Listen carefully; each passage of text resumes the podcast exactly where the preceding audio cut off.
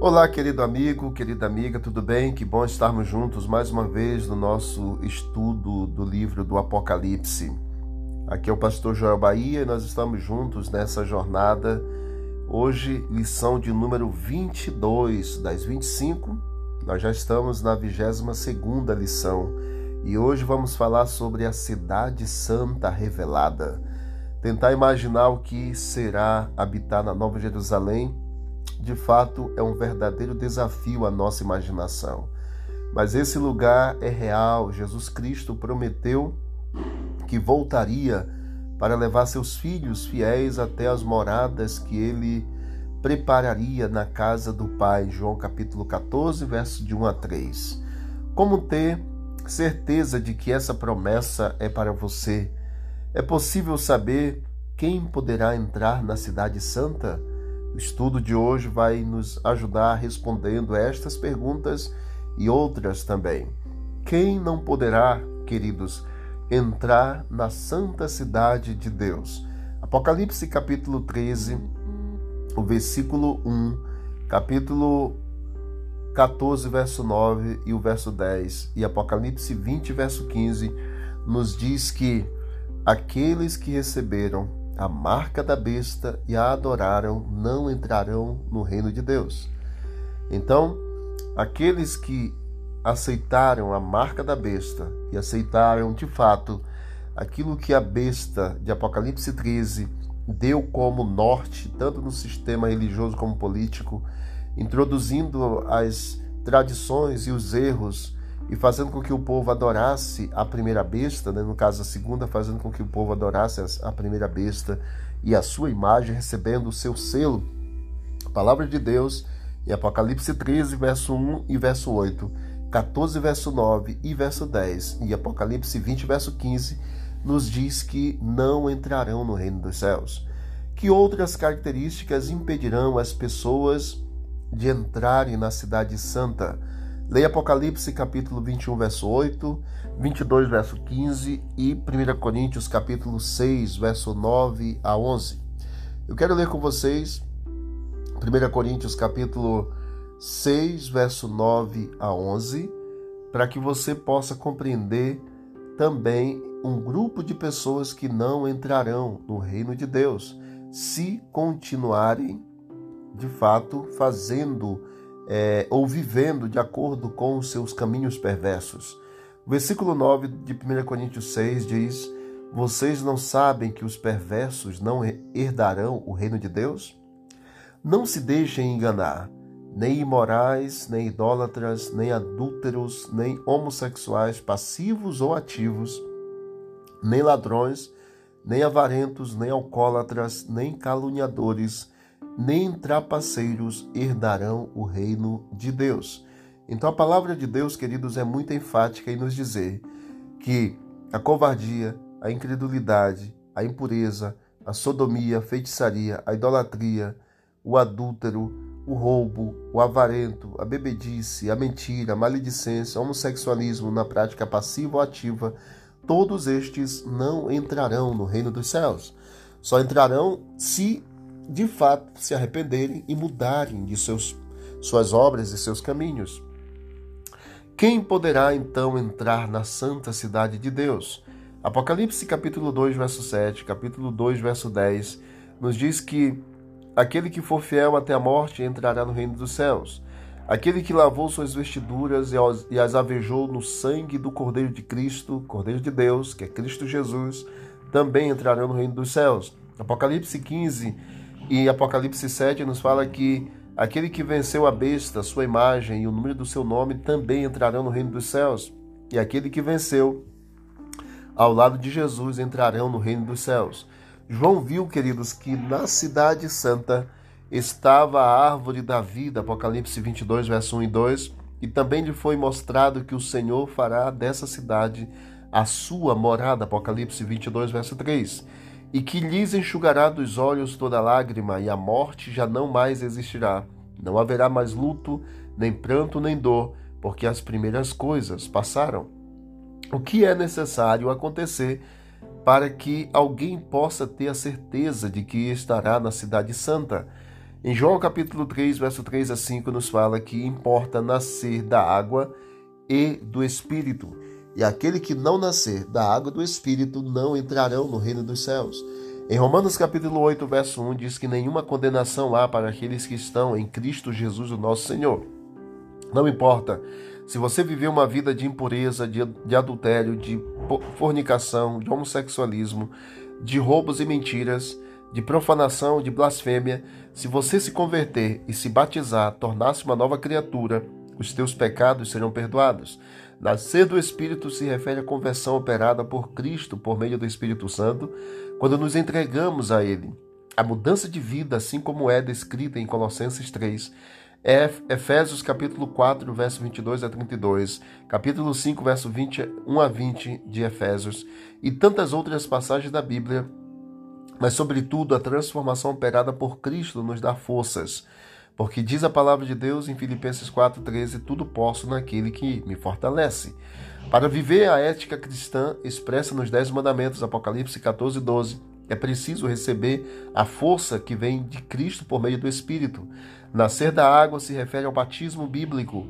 Assim como Cristo foi batizado por João Batista no Rio Jordão, foi estabelecido por nosso Senhor Mateus 28, 18 a 20, e só tem validade quando é administrado como as Escrituras orientam em Efésios 4, 5, mergulhando nas águas, não é o batismo molhando a cabeça apenas. No momento do batismo, nos é dada a certeza da presença do Espírito Santo, que nos dará poder diariamente para viver uma vida santificada com Cristo. Está em Cristo, queridos, indica a, exatamente a estreita relação pessoal que deve existir entre o cristão e e o próprio Cristo.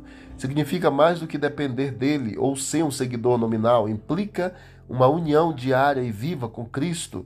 Quando uma pessoa não experimenta essa união transformadora com Cristo, não pode pensar que está livre da condenação. Por outro lado, aquele que permanece nele pode ter certeza, não ter dúvida alguma, de que herdará a vida eterna. Então, o batismo diário e o batismo nas águas, o batismo mergulhado nas águas por um líder religioso, em nome do Pai, do Filho e do Espírito Santo, dá para você a inscrição no livro da vida e você passa a decidir de fato, a viver de fato uma vida ao lado de Cristo como cristão, fazendo a vontade do Senhor. Que ações ou que ações precisam acontecer antes de alguém ser batizado? A palavra de Deus diz: arrependa-se, creia em Jesus, seja ensinado da sã doutrina e você pode passar pelo batismo. O batismo só deve ser ministrado àquele que passou pelas experiências mencionadas acima. De fato, arrependimento, crer em Cristo e ser ensinado. E você está passando por esse processo, está sendo ensinado, doutrinado pela palavra de Deus. Cristo nos dá a garantia de suas experiências para que elas sejam também nossas. Jesus Cristo nos deixou exemplo, indo até o Jordão e pedindo para si mesmo o batismo. Quando os ouvintes de Pedro perguntaram o que deviam fazer, Pedro lhes disse: Arrependei-vos e cada um de, de vós seja batizado em nome de Jesus Cristo para a remissão dos pecados e recebereis o dom do Espírito Santo, em Atos capítulo 2, verso 38. Assim como o batismo infantil não encontra respaldo bíblico e contradiz a orientação divina quanto a essa decisão tão importante, ainda estes versos nos ajudam a compreender que a experiência do batismo é acompanhada pela ação do Espírito Santo. Portanto, não existe na Bíblia a ideia de que há um batismo no Espírito subsequente ou posterior ao batismo nas águas. O Espírito Santo acompanha a vida do crente sempre. Não existe vida cristã sem o Espírito Santo. Quando você é batizado nas águas, você recebe também o Espírito Santo para andar em novidade de vida. O que o batismo de Cristo pode nos ensinar sobre essa cerimônia tão importante? Em Mateus capítulo 3, verso 13 a 17, Jesus, queridos, foi até o Jordão para ser batizado. Jesus então entrou no Rio Jordão para ser batizado. Depois que ele foi batizado, Jesus diz a Bíblia que ele saiu logo da água. Quer dizer que no momento de ser batizado estava dentro da água. O próprio significado da palavra batismo é elucidativa. No grego, o verbo batizo significa submergir, mergulhar. O batismo que Jesus pediu, uma pessoa consciente e que foi praticado por imersão, é o modelo aprovado por Deus. O Pai o aprovou ao dizer: Este é o meu filho amado, em quem me compraz, em quem tenho alegria. O filho o aprovou, pois disse a João Batista que o fazia como exemplo, cumprindo toda a justiça. O Espírito Santo o aprovou ao descer como pomba sobre Jesus Cristo que saía das águas. A Bíblia demonstra, queridos, que na época dos apóstolos, os cristãos eram batizados como Jesus ordenou, por, como exemplo, o caso do próprio eunuco etíope em, etíope em Atos capítulo 8, 26 a 40, ele desceu até onde tinha água, foi mergulhado e saiu, e ali ele foi, é, teve uma nova vida, começou a ter uma vida nova ao lado de Cristo. O que o símbolo é, do batismo tem como representatividade para cada um de nós?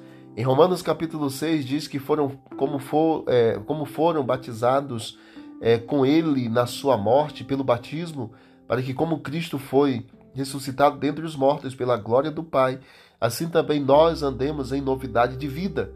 Paulo apresenta neste verso de Romanos 6, verso 4, o profundo significado do batismo. A imersão nas águas representa a morte da pessoa para o pecado de forma tão completa como foi a morte de Cristo no Calvário. E se é tão completa, certamente deve ser assinada, deve assinalar de fato o fim da velha vida, o fim da velha forma de viver e o início de uma nova vida com Cristo. Assim como depois de haver sido sepultado, imergido totalmente no batismo, a pessoa sai para o pecado, é, sai completamente da água, assim também a morte com Cristo para o pecado, que simboliza esse ato de imersão total, deve ser seguida por uma ressurreição, como ele mesmo nos avisa em Romanos capítulo 6. Quando somos batizados nas águas, mergulhados, nós saímos para uma nova vida ao ressuscitar ali, ao sair das águas. E qual o convite que Paulo faz, apresenta para cada um de nós como uma urgência, queridos, em Atos 22, verso 16. Em Atos 22, 16, Paulo faz um apelo e diz: E agora, por que tu te demoras? Por que tu não levantas e recebe o batismo, invocando o nome de Jesus, arrependendo-se e sendo batizado em nome do Pai, do Filho e do Espírito Santo? E o que é que acontece quando uma pessoa é batizada e passa a pertencer à igreja de Deus aqui na terra? Em Mateus 18, 18 diz que é ligado à igreja na terra e também é ligado à igreja no céu, próprio nome escrito no livro da vida. Eu, há 27 anos atrás, fui batizado nas águas da forma bíblica, como o Senhor nos orientou. Eu entendi que para entrar na Cidade Santa é necessário nascer da água e do Espírito.